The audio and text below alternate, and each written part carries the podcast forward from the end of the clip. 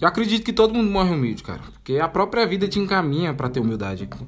Quando eu percebo que não importa o que eu penso, as coisas que. As coisas não são da forma que a gente quer.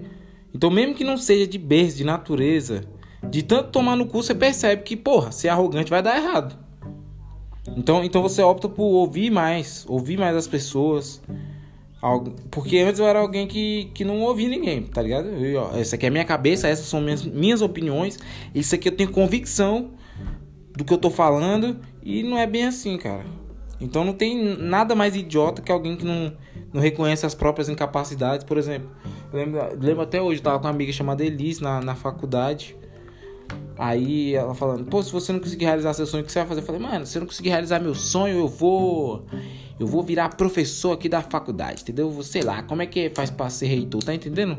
Isso é a, a cegueira da arrogância, faz você achar que você tem mais capacidade do que você realmente tem. E, mano, não é. Tá, você pode se esforçar para ser aquilo, beleza. Mas é o seguinte, eu dentro de mim, eu sei que eu não tenho a disciplina para ser um professor de faculdade. Eu sei que eu não tenho disciplina para essas coisas. Eu tenho disciplina para podcast, tenho disciplina para fazer vídeo, para fazer essas coisas. Mas para ser professor de faculdade, eu não tenho. Então, é muito. É até uma falta de autoconhecimento mesmo. Você achar que. Entendeu?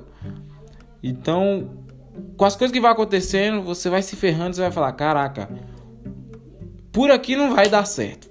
Dessa forma não vai dar certo, sem ouvir ninguém não vai dar certo. Se você tá ouvindo isso, cara, já é uma, é uma busca. Então, continua aí.